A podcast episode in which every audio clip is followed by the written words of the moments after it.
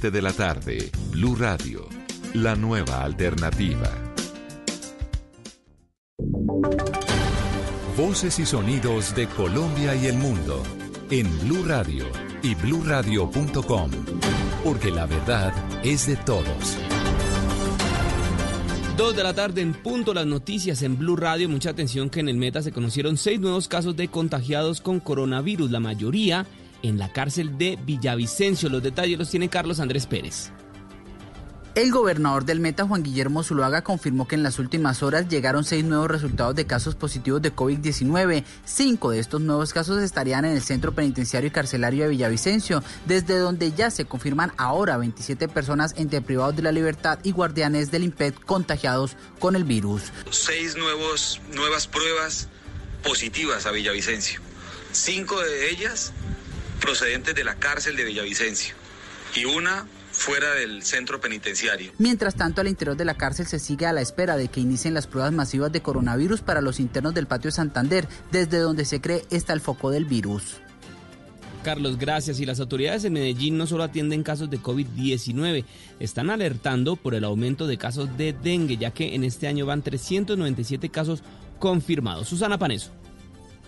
No solo el COVID-19 preocupa a las autoridades de salud en Medellín, también es motivo de alerta la propagación del dengue durante este tiempo de cuarentena. Raúl Rojo es el coordinador del programa de vectores de la Secretaría de Salud de Medellín y dijo que en la ciudad a la fecha hay 397 casos de dengue confirmados y que desde la Secretaría de Salud de la ciudad se adelantan labores para la prevención. Estamos haciendo control químico con vehículo y con motomochilas en algunos sectores de la ciudad en los que hemos identificado el riesgo y estamos capturando zancudos para determinar si ellos tienen el virus.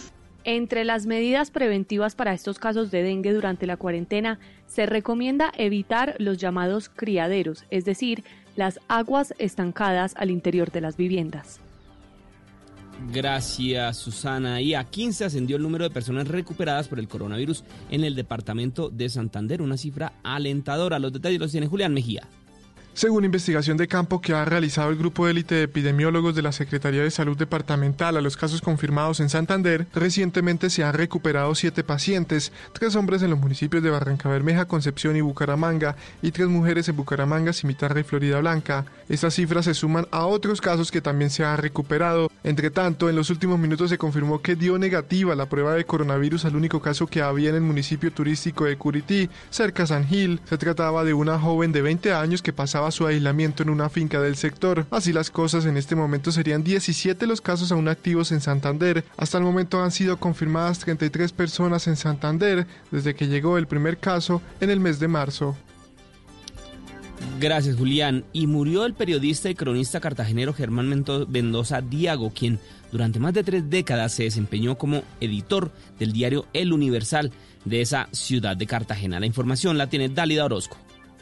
El periodismo cartagenero está de luto. Germán Mendoza Diago, el editor eterno del Universal, como lo describen con cariño algunos periodistas de Cartagena por haber ocupado este cargo por más de tres décadas, murió la noche de este sábado producto de una enfermedad que lo aquejaba desde hace varios años. A través de redes sociales, periodistas de la ciudad y todo el Caribe han lamentado esta pérdida para el periodismo cartagenero y envían sus condolencias a su esposa e hijos. El cronista y periodista Gustavo Tatis, amigo personal de Mendoza y compañero de trabajo durante más de 40 años en el diario El Universal, lo recordó como una pieza clave en el tránsito a la modernización de ese periódico y de todo el, periodismo del Caribe. Eh, un gran hombre, un gran ser humano, un gran amigo y además un gran jefe como editor, un hombre que sabía dar órdenes sin vulnerar a nadie, sin hacer sentir mal a nadie, siempre transmitiendo el conocimiento y la sabiduría y siempre trabajando en equipo. Germán Mendoza también integró el grupo de periodistas que en 1995, bajo la coordinación del Premio Nobel de Literatura Gabriel García Márquez, dieron forma a la Fundación para el Periodismo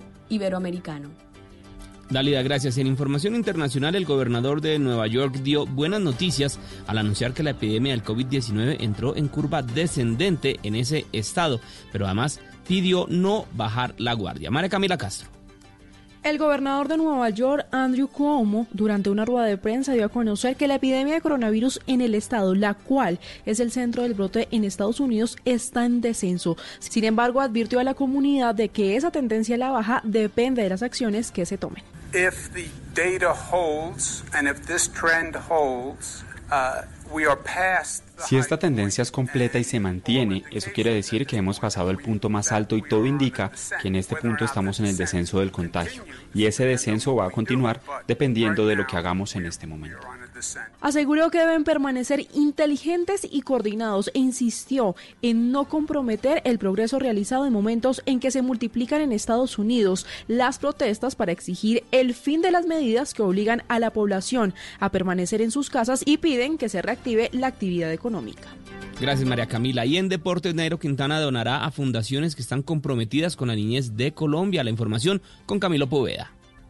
El ciclista boyacense, mediante su programa Los Verdaderos Capos, recolectó dinero y ayudas en especie para entregarlo a tres fundaciones. Por eso, el programa Los Verdaderos Capos de Colombia, tenemos un dinero, un dinero que todos ustedes también han aportado para donarlo a tres fundaciones que ayudan a los niños llevándoles mercados para que no les haga falta la comida, el alimento. Estos niños también serán unos verdaderos capos en el mañana. Esperamos mucho de ellos, así que también en este momento que lo necesitan, entre todos vamos a ayudarles. Nairo también subastará su camiseta de campeón del Giro de Italia en la Unetón por la vida que se realizará en Tunja.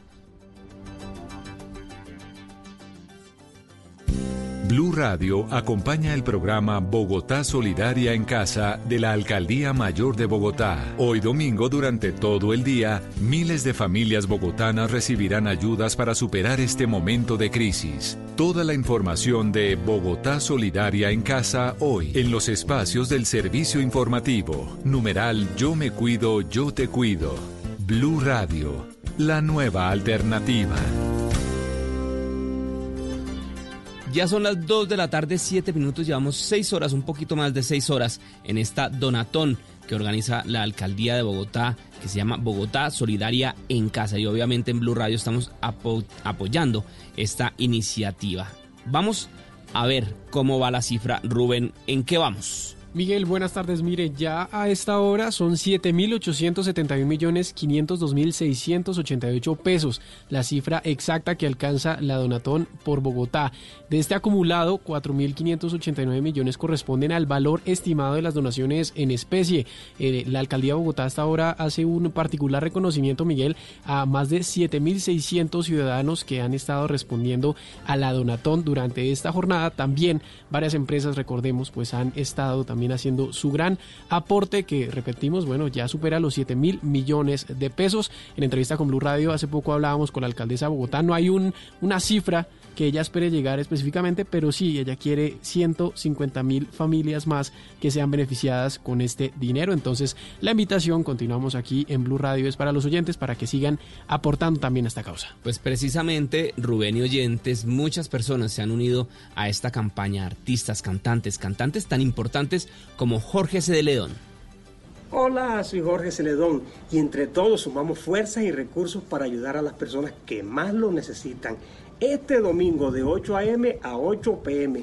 Únete a la Donatón Bogotá Solidaria en Casa y haz tu aporte en bogotasolidariencasa.gov.co.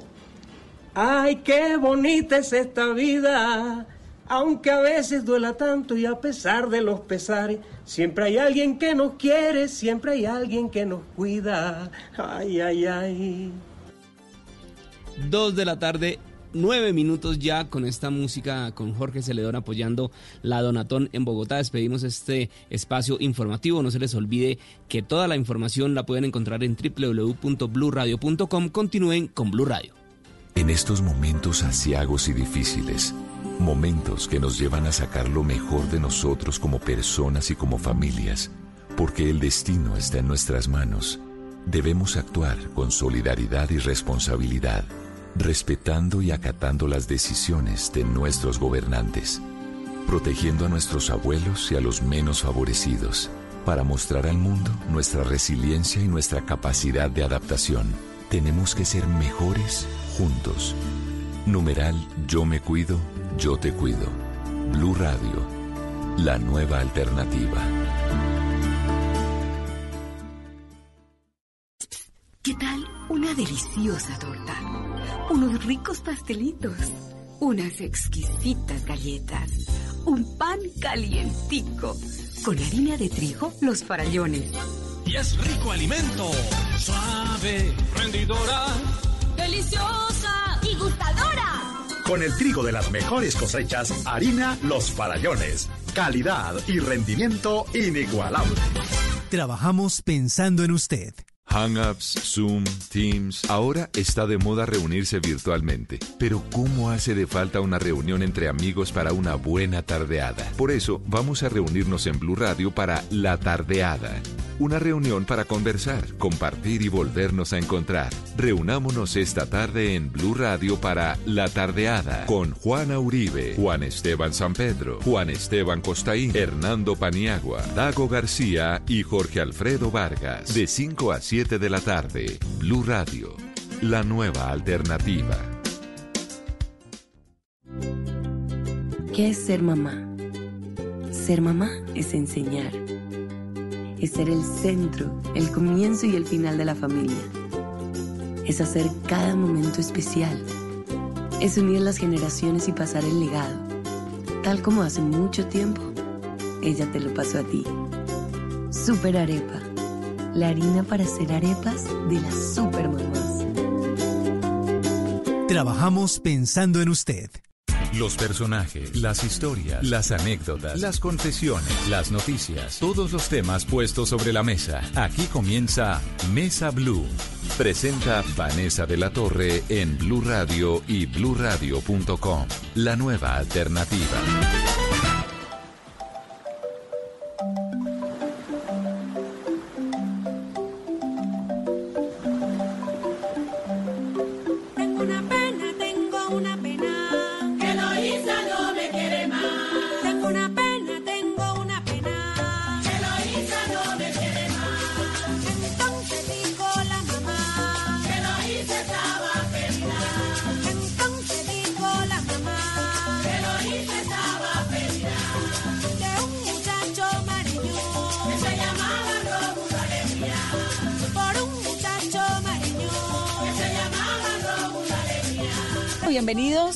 Mesa Blue.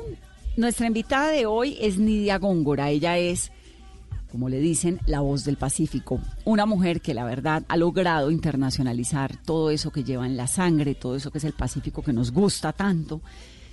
La madre de Nidia y tal vez Nidia, bienvenida. Muchísimas gracias. Me da mucho gusto tenerla aquí. Gracias. La madre de Nidia era una de las, es una de las cantadoras del Pacífico más importantes, ¿no? Sí, pues del Pacífico, de nuestra región de Timbiquí, pues, muy reconocida y tiene, pues como ha desempeñado un papel importante en la difusión y en la conservación y transmisión también de, las músicas de marimba. ¿Qué son las cantadoras, Nidia? Expliquémosle a la gente que no sabe. Bueno, lo primero que vamos a explicar es que no somos cantadoras, sino cantoras. Cantoras. Cantoras o cantadoras. Cantadoras o cantoras. Sí. La función. O sea, ¿la cantadora no existe? ¿Eso está equivocado?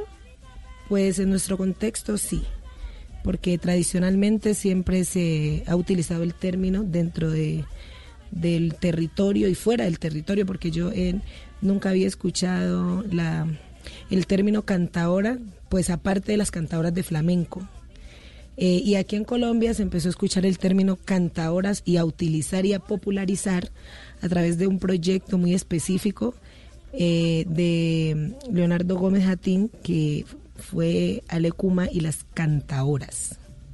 Entonces, a partir de allí, mm, se nos empezó a, denominar como cantaoras. Pero las cantadoras son sí, las flamencas, las de las sevillanas. Sí, pero eh, las los que nos dedicamos o las que nos dedicamos a, a cantar músicas campesinas, músicas tradicionales, músicas vivas, siempre históricamente se les ha llamado cantadoras. Y en el Pacífico, en nuestra región, siempre se les ha llamado cantoras. Cantoras.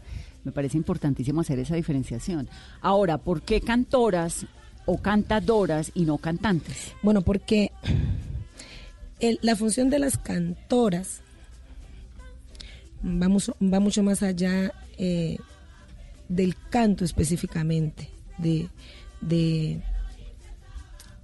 eh, poner sonido a historias, poner sonido a vivencias, a pensamientos. La función de las cantoras eh, es una función de guardianas de tradición.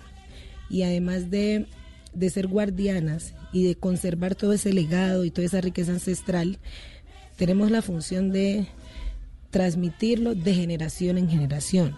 Entonces, las cantoras, el trabajo de las cantoras es un trabajo que está relacionado no solamente con el canto, sino que está relacionado con los diferentes saberes. Entonces, una cantora generalmente tiene conocimientos sobre medicina ancestral, tiene conocimientos sobre gastronomía, tiene conocimientos sobre eh, bebidas medicinales, ¿sí? Es, es, es toda una sabedora y toda una guardiana de tradición dentro de la comunidad. ¿Y dónde aprende todos estos conocimientos? Se aprenden dentro de la comunidad de manera muy, pues la transmisión es muy natural, el proceso de transmisión, no vamos a academias, aunque bueno, para mí la academia tradicional, como el aprendizaje de lo tradicional es, es una academia, es nuestra academia. Eh, los maestros pues son obviamente los viejos sabedores, los que, los que han aprendido también de generación en generación, se les ha transmitido todos estos saberes. Y pues en mi caso, hay muchas maneras. Unas, pues que uno lo trae por herencia. En mi caso, yo vengo de una familia de cantoras y de cantores por, por herencia. Cantores eh, hombres también. Cantores hombres, sí. Pero digamos, eh, las cantoras, cuando le cantan a la muerte, a la despedida, que uno lo ve en Bojayá, ¿no? Sobre todo las de Bojayá, que es, que es tal vez el recuerdo más inmediato que tengo de las cantoras, que están ligadas como al dolor, como a la tristeza, como a la despedida no necesariamente es sola, solo a esto, es decir, hay cantoras también de fiesta, de celebración. Claro, lo que pasa es que el término cantoras eh, es para, para denominárselo a estas mujeres que cumplen esta labor, pero que no únicamente cantan alabados, sino que cantan currulados, cantan jugas, cantan bundes. Los alabados son los de la despedida. Los alabados son, son cantos fúnebres que están relacionados directamente con eh, espacios fúnebres, o sea, la despedida de un ser que se muera. O eh, también están relacionados con la muerte, con pasión, muerte y resurrección de Jesús. Son los únicos espacios donde se escuchan alabados, o los contextos dentro del territorio donde escuchamos alabados. Entonces, las cantoras entonan alabados. Entonan jugas, entonan bundes. ¿Qué son jugas? ¿Qué son bundes? Son ritmos del Pacífico, hay uno eh, específicamente de, la parte sur. Entonces, eh, no hay el término cantoras no es solamente para las mujeres que cantan alabados. El término cantora se utiliza en general para las que ejercen esta tarea dentro de la comunidad, para las que ejercen el canto, sea alabado, eh, el alabado es en todo el, el endén del Pacífico, ¿no? de norte a sur. Mm. Hay alabado en el sur, hay alabado, así como en el Chocó, hay alabados también en el sur.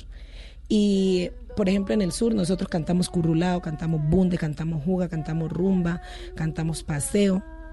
Y en el, en el Chocó, pues bueno, eh, hay otros ritmos, es, más chirimía, no, no, hay tanta marimba, pero también son cantoras. Ok, y estas cantoras, como en el caso suyo, reciben, en el caso suyo, eh, de su mamá, tal vez, de su familia. Sí, pues se reciben sí del contexto. Entonces, los que venimos de familia de cantores por tradición, pues obviamente tenemos desde, desde la casa, tenemos como ese primer acercamiento y esa escuela allí en casa, pero también eh, el contexto mismo eh, le enseña a uno, porque en mi caso yo aprendí de mi mamá, pero también aprendí eh, de, las otras sabedoras y de las otras maestras. Yo tuve la fortuna de nacer, bueno, yo nací con partera, nací en, casa de mis abuelos, pero el barrio donde vivía mi mamá era un barrio que quedaba cerca a la familia, por ejemplo, a la familia Balanta y estaba allí también toda la familia Bonilla y, la familia Angulo. Entonces siempre ellos eh crecí en un nací, crecí en un ambiente musical. la familia Bonilla, la familia Angulo eran musicales. Musicales, la familia Angulo de Timbiquí, ellos pues son eh, vinieron de San José, de la parte de arriba de las minas, y luego bajaron a San José, a, Santa Bárbara, como el caso de mi mamá y mi, abuela y sus hijos, y otros se quedaron arriba. Luego fueron bajando, pues es el caso, es la misma familia de Wegner y de William de los de Herencia. De los de Herencia, que son grandes amigos de esta casa. Nidia, ¿cómo es, por qué es distinto nacer de una partera? Pues pienso yo que el momento del parto, el momento del nacimiento, yo tengo dos hijos, ¿no? Y entonces lo voy a hablar desde esa experiencia y desde la experiencia que, que escucho hablar a mi mamá. Pero sí tiene un misticismo especial, ¿verdad? Sí, claro, tiene una mística especial porque desde el momento mismo, para nosotros es muy importante tanto el nacimiento como la muerte de un ser humano, de una persona. Entonces, el momento del nacimiento, del alumbramiento, como lo llamamos desde la tradición, es un momento muy especial, un momento muy sagrado y un momento decisivo, diríamos que para la vida. Entonces la manera como a ti te reciba el mundo, este mundo terrenal, incide mucho en la manera como tú vives. Entonces, eh, cuando uno nace con partera, nace acompañado acompañado de todas las personas que lo quieren a uno. Es un parto tranquilo, un parto bonito, un parto eh, donde no se observa agresividad de ninguna manera, ni voluntaria ni involuntaria. Te reciben con canto. Ah, eso tiene que ser divino. Sí, entonces se le brinda a, la, a esa madre toda la tranquilidad y todo el, espacio armónico que necesita ella pues para tener a su hijo de la, de la, de la manera más un parto es un parto. Un parto es un parto. Entonces, yo tuve hijos, tuve dos hijos y mis dos hijos los tuve por cesárea. ¿En dónde? En Cali. ¿En un hospital? En un hospital, en una clínica. No sé si puedo decir el nombre, pero nacieron en una clínica. Eh, y para mí fue lo más traumático del mundo. ¿Por qué? Porque yo tuve, cuando tuve mi primer hijo, en el proceso de parto, pues yo quería hacer mi proceso y tener mi hijo natural sin que me hicieran cesárea, yo quería pujar a mi hijo. Claro, como todas. Uno le, además uno pues, hace el curso y le enseñan. exacto, y además que Supongo que ese curso profiláctico que le enseñan a uno embarazado en Bogotá o en Cali, se lo enseñan a ustedes. No los enseñan, las, parteras, y a mí me lo, y, yo todos los días lo hacía con mi mamá y ella era, estuvo muy pendiente porque mi mamá en esa época vivía en Timbiqui y antes de yo tener a mi bebé, cuando yo estaba como en el último mes, ella se vino a la ciudad de Cali a pues acompañarme a estar conmigo como ese tiempo y lo mismo a mi abuela, porque yo me crié con mi abuela. Entonces empezamos el trabajo de parto en la casa y obviamente pues yo seguí las recomendaciones que ella me dio. Mi mamá parió ocho, siete hijos y los siete los parió con partera y uno que casi incluso casi sola. Entonces pues obviamente quién más que ella ¿quién más que ella para, para acompañarme a mí? Entonces estuvimos allí, ella pues me dio todas las recomendaciones del caso. Cuando ya llegó el momento de irnos a la, pues mi esposo estaba con mucho miedo porque pues él es más de ciudad. Entonces era como, no, vámonos a la clínica, vámonos a la clínica, vámonos a la clínica. Entonces yo, bueno, para no tener pues como conflicto y es un poco difícil que entiendan las personas que no están como dentro de esa cultura, que entiendan pues como esos procesos.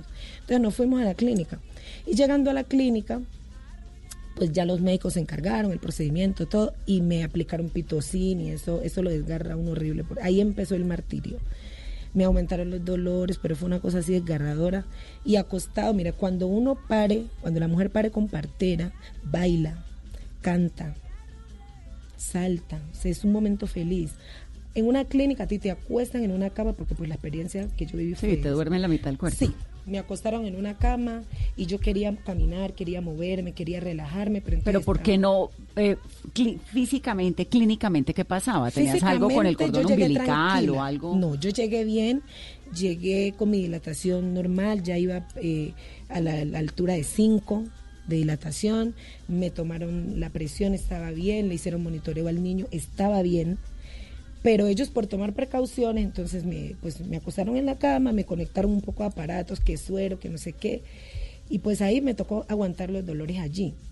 Llegó un momento en el que pues se complicó, el parto se complicó, eh, al niño se le bajó la presión, eh, le estaba dando taquicardia, entonces a mí me tuvieron que meter por urgencias, hacerme una cesárea y además de eso hubo un error en el laboratorio, entonces los exámenes míos los confundieron y en los resultados que llegaron, pues yo aparecía como con una anemia crónica, entonces tenían que hacerme una transfusión de sangre. No, y no eran suyos. Entonces ya luego Mi esposo pues dijo que eso estaba muy raro, mostró el antecedente, los papeles, los exámenes anteriores que me, me había hecho hace una semana, pues todo. Imposible que en una semana pues le, le, dé una le, sí, la anemia crónica. cuatro, de exacto. acuerdo. Y entonces, bueno, repitieron los exámenes, ya llegaron y Bien. efectivamente tenía bien mi hemoglobina. Entonces, a cirugía. Y fue, pues para mí fue difícil porque yo esperaba parir a mi hijo de manera normal. ¿Y el segundo? Y la segunda, pues sí fue peor, porque el, el- al doctor, pues le dio por adelantarme la cesárea. O sea, él, mi hija estaba más o menos programada para nacer el 19 de diciembre y el médico me programó para el 5. Qué vaina, porque además ocurre un montón y eso también tiene pues unas críticas muy grandes a la ética médica, ¿no? La, la cesaritis, de hacer cesáreas por doquier. Entonces yo le dije, pero pues según lo que yo veo aquí, porque yo estaba con la EPS y estaba también como un particular, como con mi médico de toda la vida, de confianza, de la familia. Entonces él, yo le dije, médico, doctor, pero la niña todavía pues según los exámenes y según todo el, el, la, el balance que hemos llevado y el control, pues nace en dos semanas. Es como lo, lo óptimo. No, no hay ningún problema. Eh, estamos, yo estoy convencido que pueden hacer, no hay lío, tú no te preocupes, que nosotros garantizamos que tu hija va a salir bien. Y bueno, a la niña, pues fue un parto diferente porque cuando me hicieron la cesárea con mi hijo, yo rompí fuente en la cama, o sea, mi hijo se desprendió. Y, pero con Flora fue distinto, Flora estaba pegada a mi cuerpo. Entonces, cuando me hicieron la cesárea con el niño, me abrieron, me lo sacaron súper fácil, pero con la niña prácticamente la arrancaron de mi cuerpo. O sea, yo sentía, lo jaló y se demoró muchísimo. Y efectivamente la niña nació y a las horas de nacer tuvieron que meterla a cuidados intensivos porque nació con una deficiencia respiratoria. Claro, le faltaba un par de semanas. Exactamente. Sí, ves entonces por qué para mí Lo ancestral. exacto, el momento. Ya sí se presentan complicaciones porque sabemos que a veces vienen con dificultades, con problemas, aunque muchas de, de esas dificultades o complicaciones que se presentan a la hora del parto las saben manejar las Pero por ejemplo, eh, Nidia, yo también que tengo un ancestro pacífico fuerte, quería lo mismo, parto natural, todo esto. Mi primera hija venía con dos vueltas de cordón en el cuello y una en, el, en la pierna y mi cesárea, ya, mi, mi placenta ya no estaba funcionando. Entonces las posibilidades de un parto natural pues eran nulas. Entonces igual, clínica, también rompí fuente, bueno, todo esto. Eh, y también es que el parto es muy duro, de- desde cualquier óptica es muy duro. Pero ¿qué ocurre cuando a una mujer en el Pacífico le pasa como a mí? Que físicamente no podía, era, era un riesgo muy alto. Exacto, es ahí es donde donde va el, el conocimiento. Es que las parteras no son parteras porque sí. Ellas tienen un conocimiento desde la ancestralidad y tienen unos mecanismos, ¿sí? Desde, desde maniobras que eso se adquiere pues con la experiencia, obviamente, con el conocimiento y con los medios que nos brinda, la naturaleza también.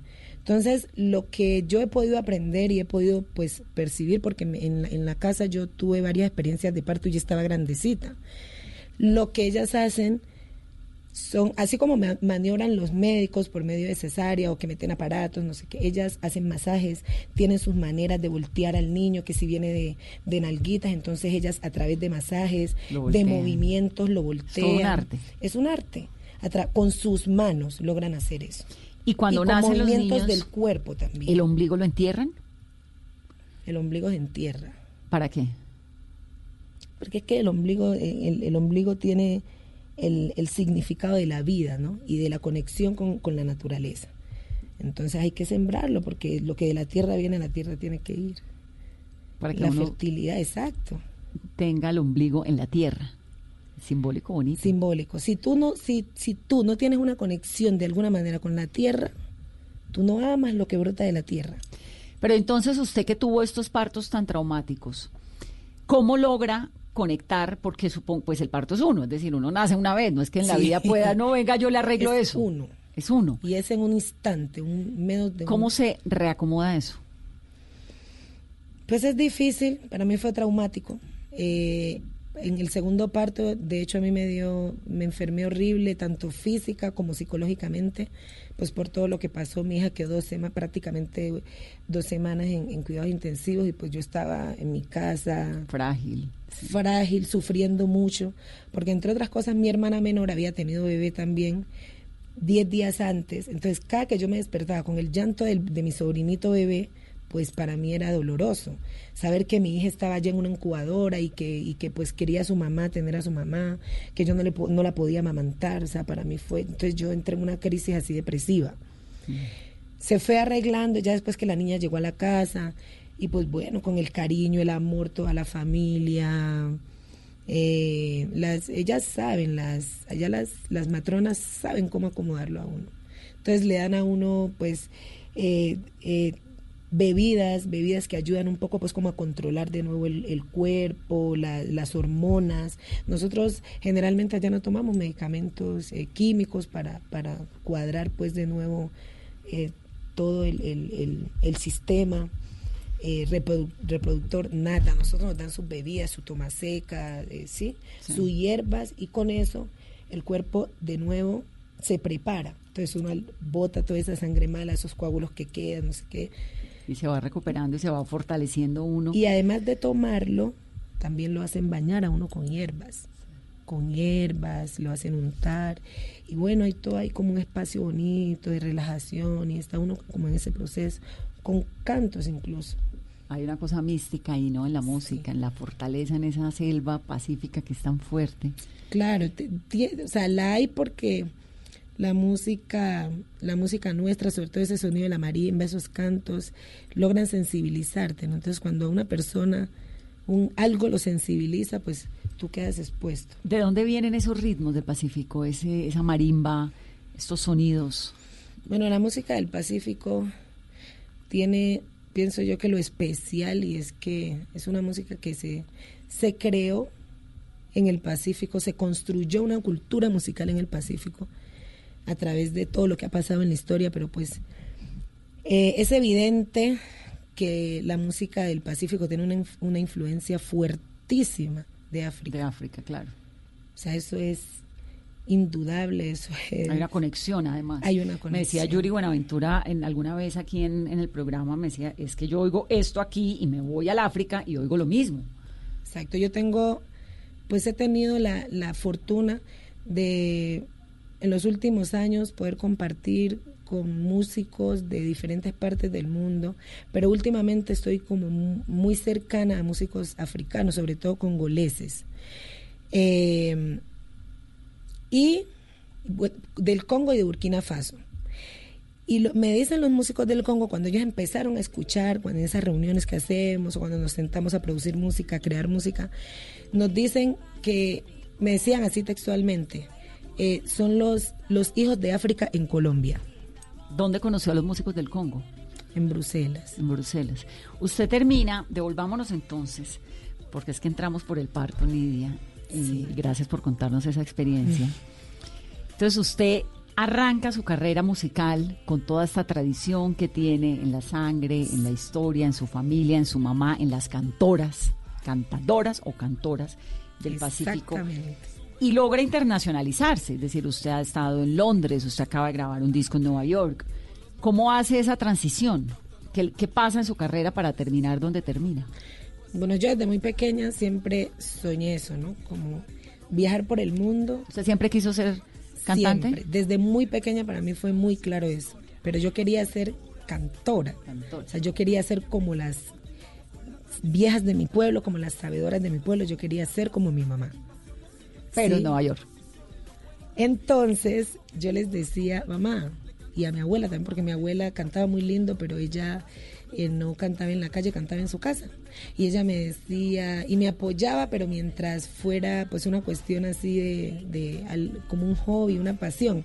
Ellas desde muy pequeña lo vieron como eso, como a mí me gusta cantar y a Nidia le gusta cantar, pero ellas nunca imaginaron que yo iba a dedicar mi vida a esto o como mi profesión, que yo me decían, usted tiene que ir a la universidad, estudiar una carrera y conseguir un trabajo. Sí, entonces es como, como el orden social que nos han impuesto y sobre todo en mi, en mi pueblo, pues eh, una persona que se dedique a la música, pues de qué va a vivir. Bueno, hay muchas críticas en Timbiquí, en el pero, Pacífico. Pero Timbiquí parece que tuviera una cosa musical ahí fuertísima. Sí. Es decir, Timbiquí es música.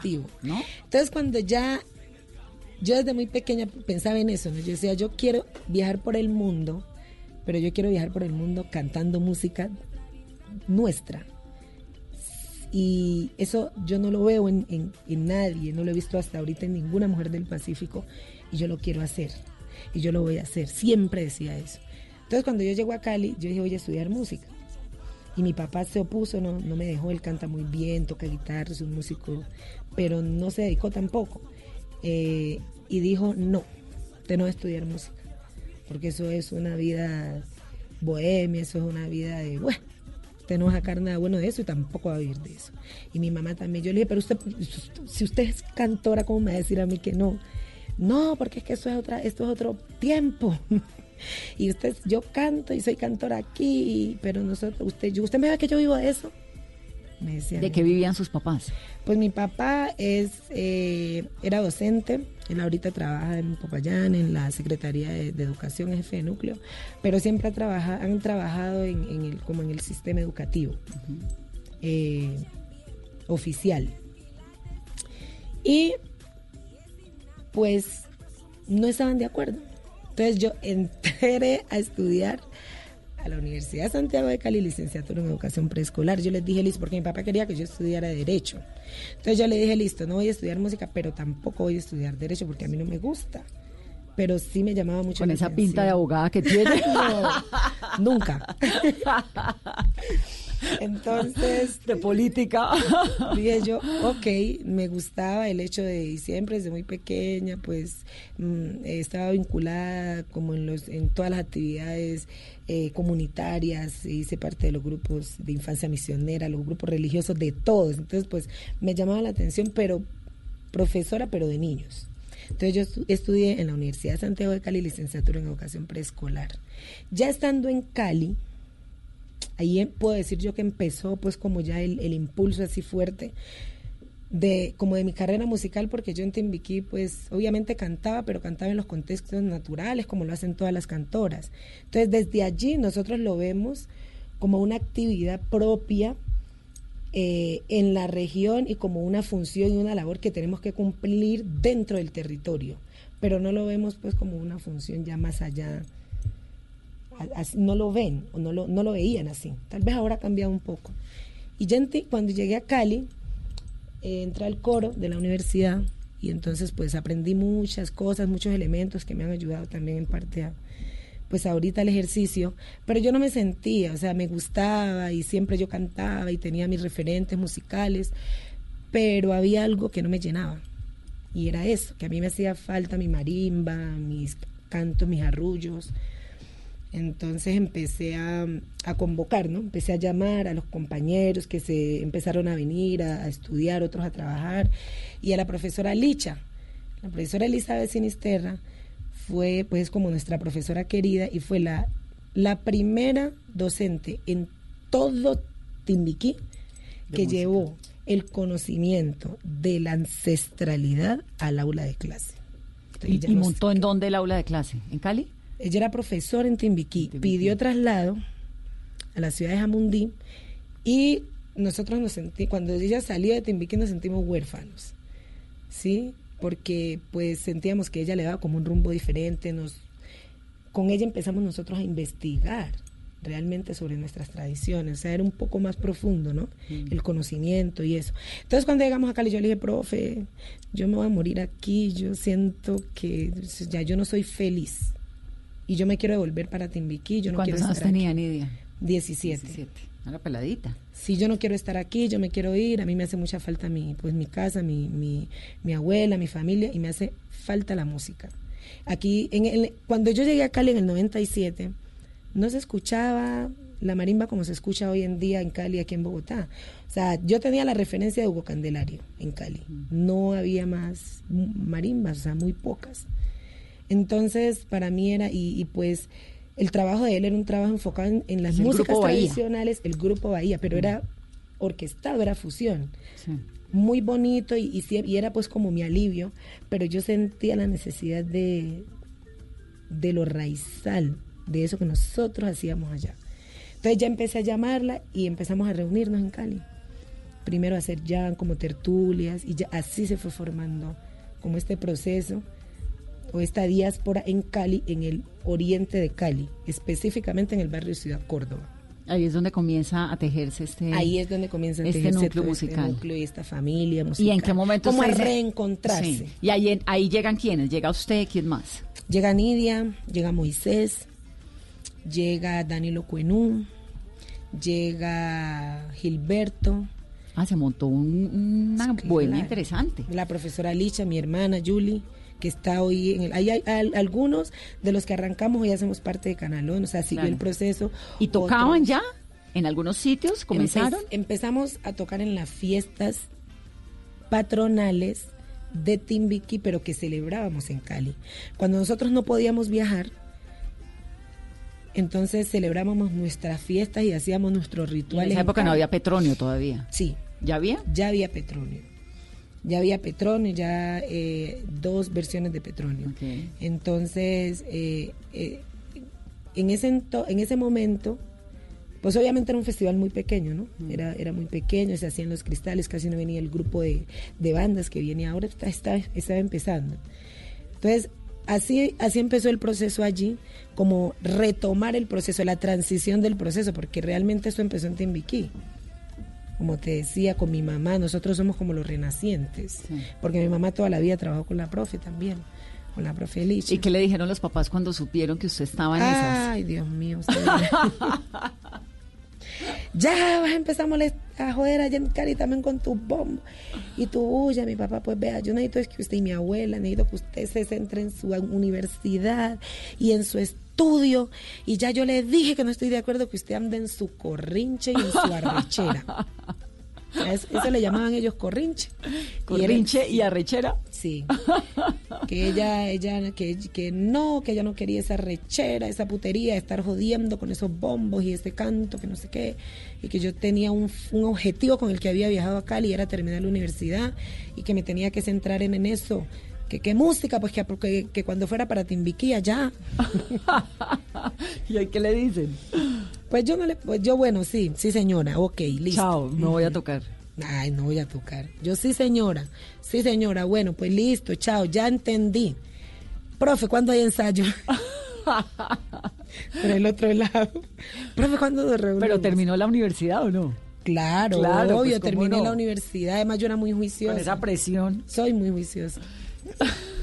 Terminé mi universidad, me gradué y, allí eh, como que alternaba, simultáneo estaba en la universidad y estábamos creando el proyecto Socavón de Timbiquí. Ya el año siguiente nos organizamos, fuimos a Petronio, porque ese año que organizamos el grupo, yo no fui a Petronio porque yo me devolví para Timbiquí a vacaciones y allá nos integramos con los de herencia, pues como éramos familia todos. Que mi mamá es, mi abuela es hermana de la mamá de Bender, del papá de William. Entonces, herencia de Timbiquí, dije, no, yo pues yo voy con ellos, voy con mi familia. Entonces, participé ese año con los de herencia en el 2001. Y ya en el 2002 dijimos, listo, vamos a organizarnos y vamos a participar con Socavón de Timbiquí. Todo el año hicimos todo el trabajo de montar el repertorio. ¿Y Socavón todavía existe? Socavón todavía existe, creo. Pero eh, nosotros, como la profesora Licha y los, y los y sus alumnos con los que creamos el proyecto Socavón de Timbiquí, tomamos la decisión de independizarnos y ceder el nombre a la fundación.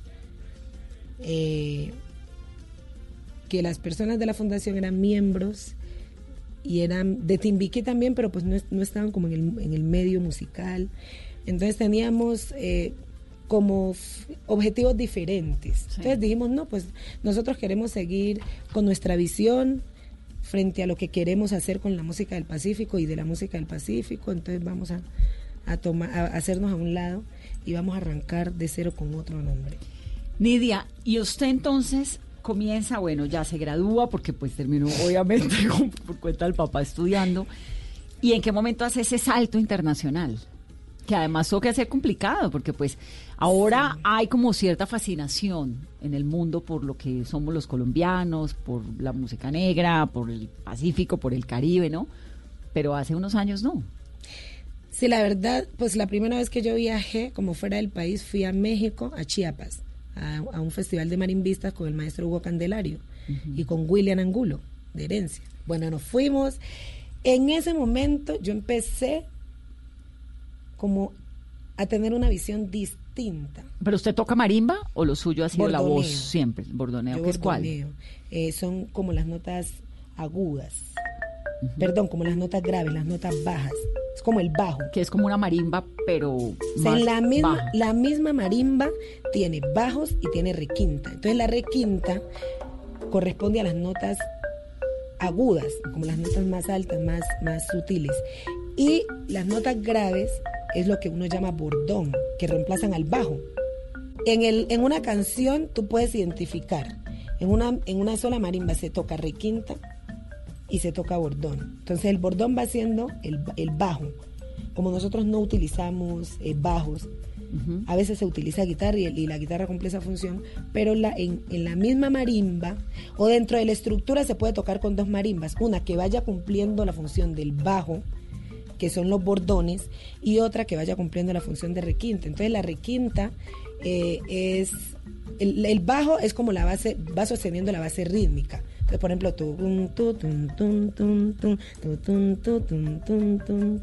y ya el bordón pues va va cantando, por decirlo así, acompañando el canto y va variando en, en- en melodía. Y usted además canta. Y canto, sí, pero dentro del grupo yo no cumplo la función de, de, de tocar bordones, yo solo canto.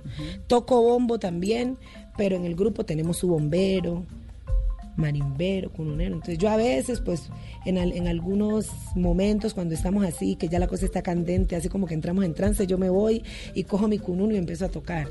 Pero yo canto. Lo suyo es como mi canto. fuerte, lo mío es el canto. Además que no está muy bien visto en, dentro de la comunidad que las mujeres toquemos estos instrumentos porque son instrumentos que están exclusivamente hechos para tocarlo los hombres. Pues Ay, eso es ¿cómo lo que así? es. ¿Por qué? Pues eso, eso dicen tradicionalmente, aunque nosotros ya hemos hecho pues como resistencia a eso y ya ahorita las mujeres estamos aprendiendo a, a tocar instrumentos, pero de, pues decían los viejos que, porque la marimba pues tiene un misterio. ¿Qué es cuál? Y entonces aprender a tocar marimba pues mm, había toda una mística alrededor de la marimba. Uno, que era muy difícil, entonces no todo el mundo estaba preparado para aprender a tocarla y que era la marimba quien escogía ¿A quién, quién la tocaba? quien la tocara. Entonces eran personas, nacían muy pocos con ese privilegio y eso venía también de familia. Entonces entendí que la mayoría de los marimberos es porque vienen de familia de marimberos. Y, y bueno, hay todo un misterio allí, entonces hay unos momentos como muy profundos de conexión. Entonces decían ellos que, que pues que la mujer, el, el, el guasá es el instrumento interpretado por la mujer porque pues da, da toda esa como como esa sutileza que expresamos las mujeres. El bombo pues es un instrumento de fuerza y pues hay un poquito de machismo también en esa No, pues claro, todo, porque además entonces ellos sí pueden ser cantores, pero uno no puede tocar marimba. ¿Y los De- cantores hombres que cantan? Cantan currulao, cantan juga, cantan alabao.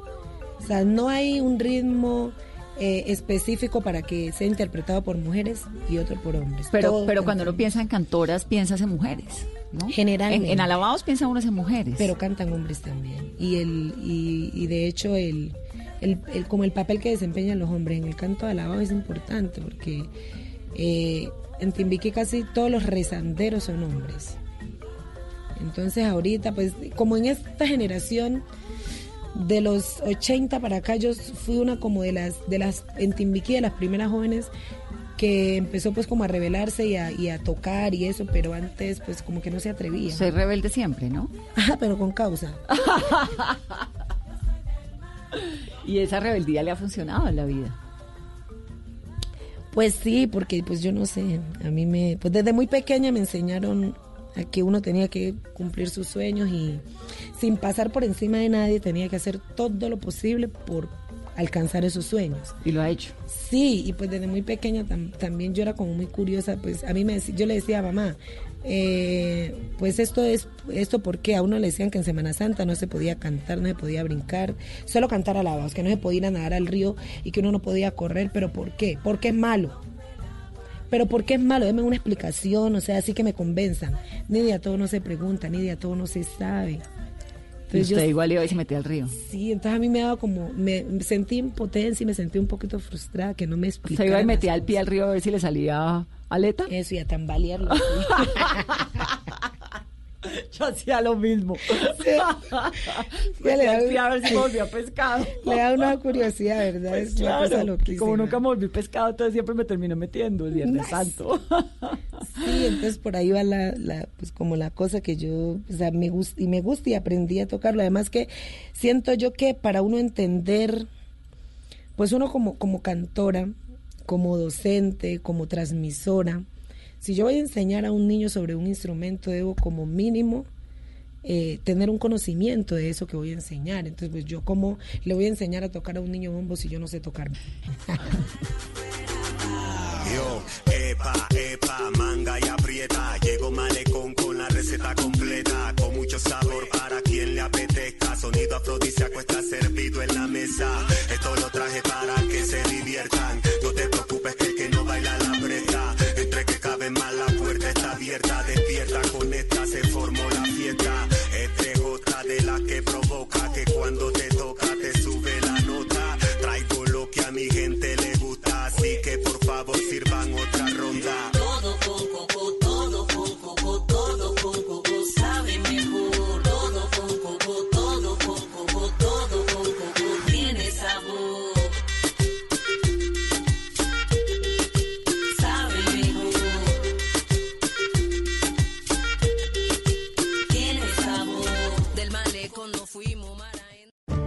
Tenemos un reto, algo que nos impulsa, eso que nos hace levantar de la cama todos los días, un sueño que nos lleva al límite y nada más importa. No importa el dolor, ni la frustración, no importa el tiempo. Un reto que es a la vez nuestro combustible y nuestra obsesión. Porque nada se consigue de la noche a la mañana. Este es mi reto. ¿Cuál es el tuyo? Pasta Sonia, sabor y energía que te hacen mejor. Trabajamos pensando en usted.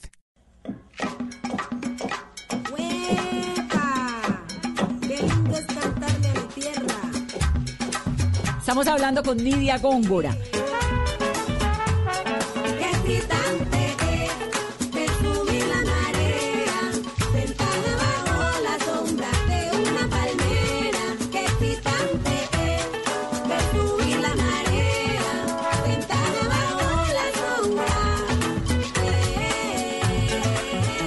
Usted tiene ahora entonces Canalón de Timbiquí, que es el que ha tenido siempre. La escuela. Que es la gran, escuela. Gran templo.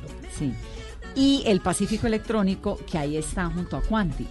Que eso suena como los dioses porque es un electrónico en el cual usted entra a meterles eso a un Pacífico que es tan bravo.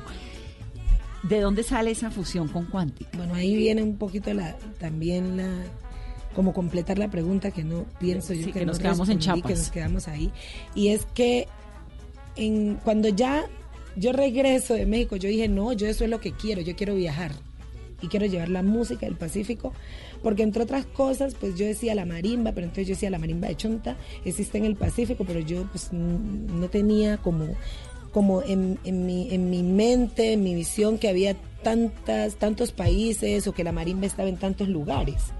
Entonces yo dije, bueno, yo quiero, esto es lo que yo quiero. Ya una vez yo me convencí de eso, pues obviamente yo me, me, pues me dispuse. Entonces estaba como, no preparada, pero sí estaba al menos abierta y dispuesta a cosas que, a propuestas. En ese momento, como cinco años después, llega Quantic. ¿Cómo lo conoció? Bueno, Quantic es William Holland. William ¿no? Holland, sí. ¿Quantic habla español? Sí, habla muy bien español. Es inglés. Eh, sí, él es inglés británico. Él llegó a vivir a Cali. Llegó, él llegó aquí a investigar sobre la música, pero a él lo trajo aquí la cumbia.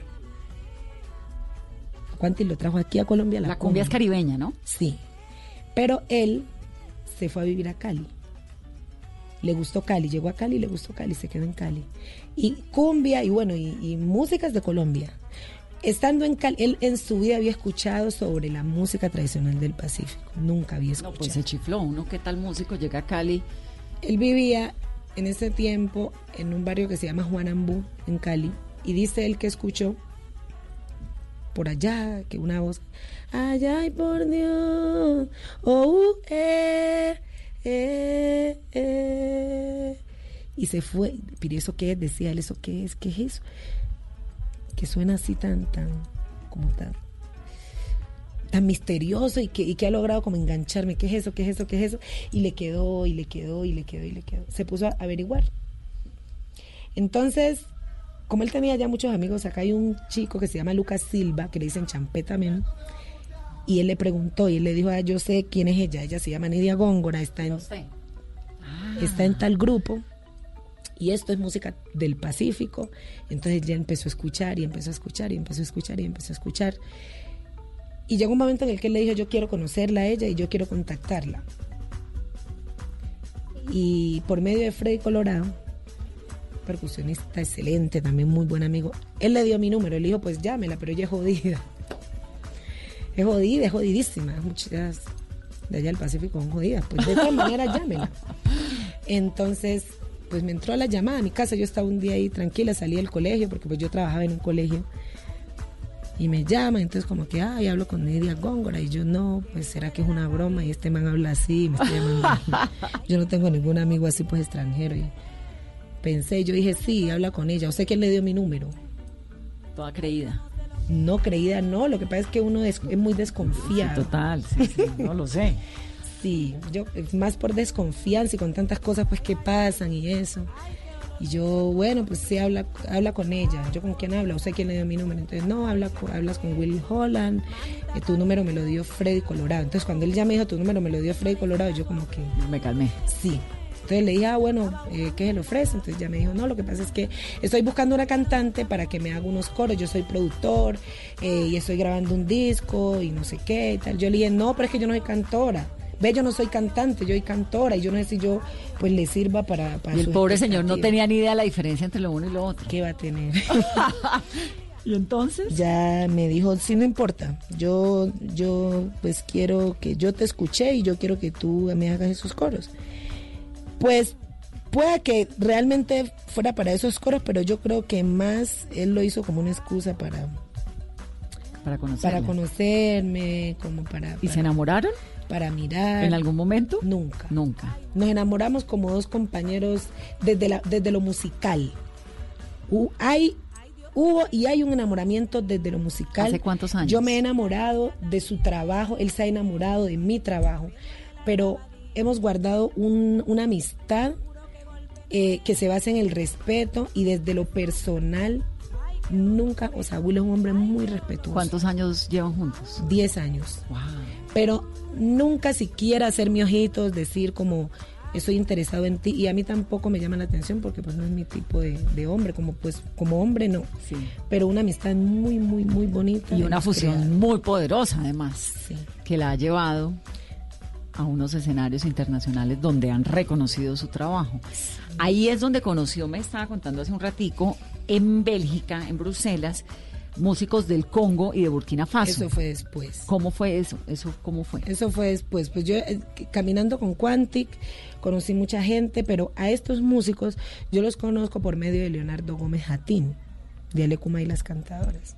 Yo había hecho, él me había llamado hace muchos años para hacer una colaboración con él en el proyecto y eh, me convocó para trabajar en este proyecto. ¿Para cuál proyecto? De Palenque a Matongue se llama. Que es el que tiene ahora. que es un proyecto de músicos congoleses y músicos colombianos. Divino. Y se hace una fusión de música del Congo, música del Caribe y música del Pacífico colombiano. Divino. Es una cosa hermosa. Impresionante. ¿Y eso lo grabaron dónde? En Bélgica. Salió pues ya una producción discográfica y llevamos varios años ya girando. con Ahora. ¿en qué idioma se comunican? Porque supongo que los del Congo y de Burkina Faso Bueno, no ellos- hablan español. Ellos hablan, ¿O hablan lingala y hablan francés, Francés. y hablan inglés. Y de la, del combo colombiano hay dos de Guapi, uno que vive en París, la Güey, y uno que vive en Londres, que habla, uno habla francés y el otro habla inglés. Entonces ellos se comunican perfecto. Y yo les estoy enseñando a hablar español. yo me comunico con ellos a través ¿Y esto es partituras? español, pues util- ellos utilizan, yo no leo partituras, pero yo, yo hago mis, como a las partituras, yo lo que le hago son mis códigos, los códigos que manejamos nosotros en- desde la escuela de tradición. Divino, ¿ah? Entonces hay una interacción bonita, pero ellos, los del Congo, tampoco tocan con partituras. Son músicos extraordinarios, pero ellos no tocan con partituras. O sea, se comunican musicalmente. Musicalmente es una cosa espectacular. ¿Improvisan? Hay unos momentos de improvisación, sí, son muy estrictos, ellos son muy exigentes a la hora de trabajar y de, y de, y de recrear a través de la música, son muy exigentes, son excelentes músicos. Pero sí llega, hay momentos de- de- en, en los que se improvisa y es, es bonita como esa dinámica, hay espacio para la improvisación. Hasta Quito. Buenaventura, Cartagena, el Congo está aquí, oh, madre tierra. Ay. Toma. Dale, dice. Ay. Nidia, entonces está el canalón de Timbiquí, que es como el gran laboratorio musical, ¿verdad? Que este ha llegado a festivales, en el mundo lo aplauden, lo reconocen. ¿Hay más reconocimiento por fuera que aquí mismo? Hay más reconocimiento por fuera. ¿Por qué? Eh, bueno, eso hay que preguntarle a la gente. ¿Sabe que pasa un montón? De pronto me encuentro con unos músicos tremendos que por fuera son, bueno, Porque yo pienso que la gente, eh, pues, cree muy poco o valora muy poco lo que tiene en casa. Cree que es inferior. Eh, y, y aprende como a apreciar más las cosas que vienen de afuera.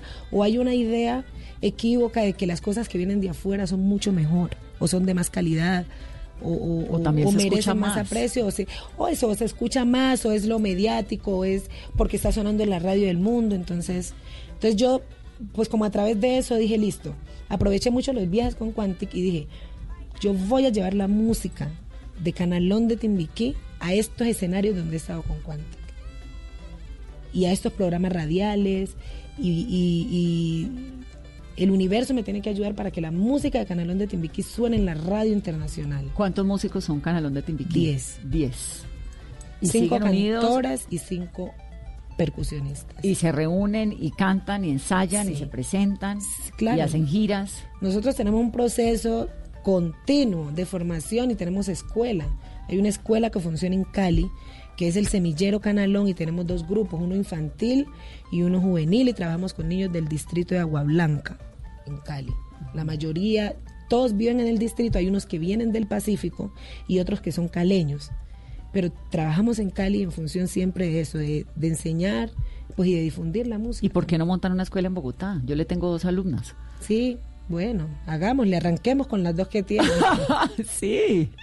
Me han dicho que por qué no extendemos acá Claro. como una sede, pero, pero pues la cosa es que a veces es un poco, un poquito complicado la movilidad.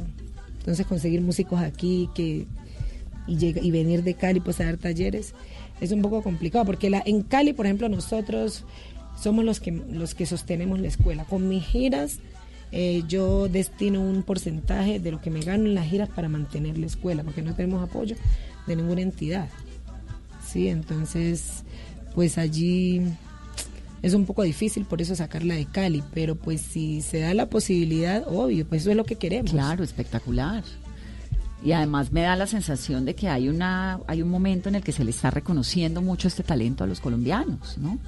Sí, pues la verdad aquí, eh, como ahorita en, en- en este momento, pues sí ya hay un poco más de como de conexión con esta música. Aquí en Bogotá eh, me, me ha gustado que hay una movida muy bonita eh, frente a, a la, a la manera como la gente está como conectándose o está tomando la música del Pacífico. Que vinieron herencia, estuvieron en este programa y tuvieron concierto completamente lleno, en Lleno. Café Libro, pero lleno es que yo entré y no puedo entrar. Llenísimo. Y cada vez que vienen es un espectáculo y eso es llenísimo, les va súper bien. En Cali no sé porque realmente soy caleña, pero pues realmente como vivo en Bogotá. Es diferente. Está más cerca al Pacífico, pero es diferente. El público de Cali es un público muy distinto al, al público de, de Bogotá. Aquí en Bogotá nosotros también cuando hemos hecho los eventos hemos tenido Lleno lleno, lleno, total. lleno. Entonces, pues, pues nada, yo sí me siento muy contenta cuando vengo a tocar aquí porque siento que de alguna manera hay un público que reconoce como el trabajo y todos los esfuerzos que se están haciendo por llevarla, por visibilizar la música nuestra. Y que además disfruta profundamente de estos sonidos tan deliciosos y de esta gran música y esta conversación, Nidia. Se nos acabó el tiempo, pero le agradezco muchísimo por haber venido, por estar acá, por contarnos su historia. A ti mujer, te agradezco y bueno, estamos mucho más cerca porque venimos de como de la parte sur de Colombia. Este es, yo vivo, soy de Timbiquí, pero yo vivo en Cali desde hace muchos años y es como mi segunda tierra. Entonces también me sentí como muy agradada de hablar contigo porque compartimos también muchas experiencias. Muy en casa. Muy en casa, sí. De eso se trata esta mesa. Nidia Góngora. Esto es Mesa. ¿A quién no le gusta la plata?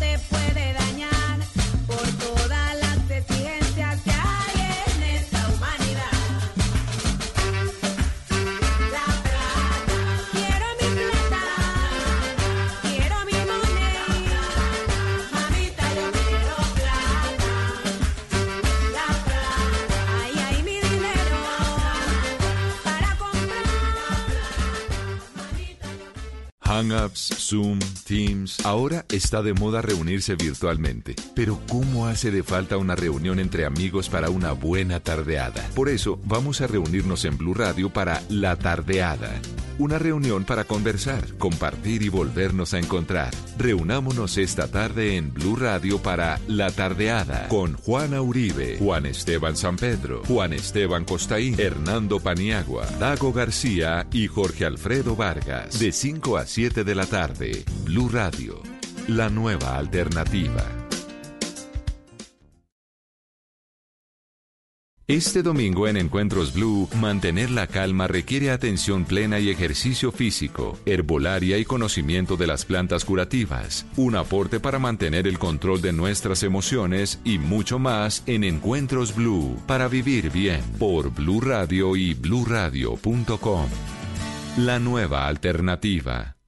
En estos momentos asiagos y difíciles, momentos que nos llevan a sacar lo mejor de nosotros como personas y como familias, porque el destino está en nuestras manos, debemos actuar con solidaridad y responsabilidad, respetando y acatando las decisiones de nuestros gobernantes, protegiendo a nuestros abuelos y a los menos favorecidos, para mostrar al mundo nuestra resiliencia y nuestra capacidad de adaptación.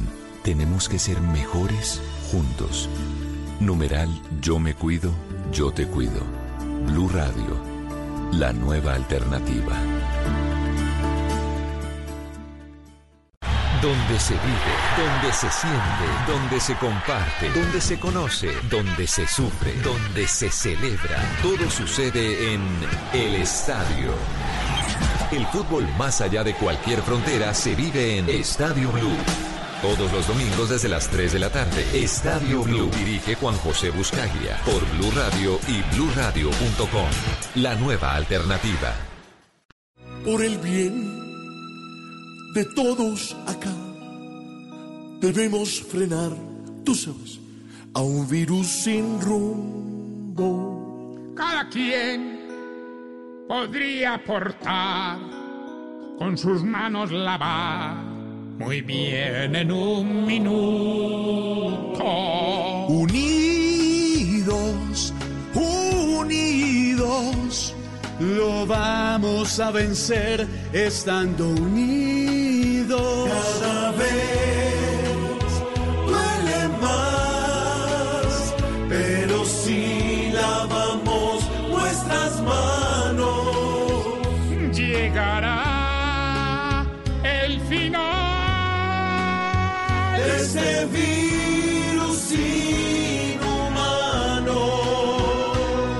mensaje de corazón y de solidaridad para todos los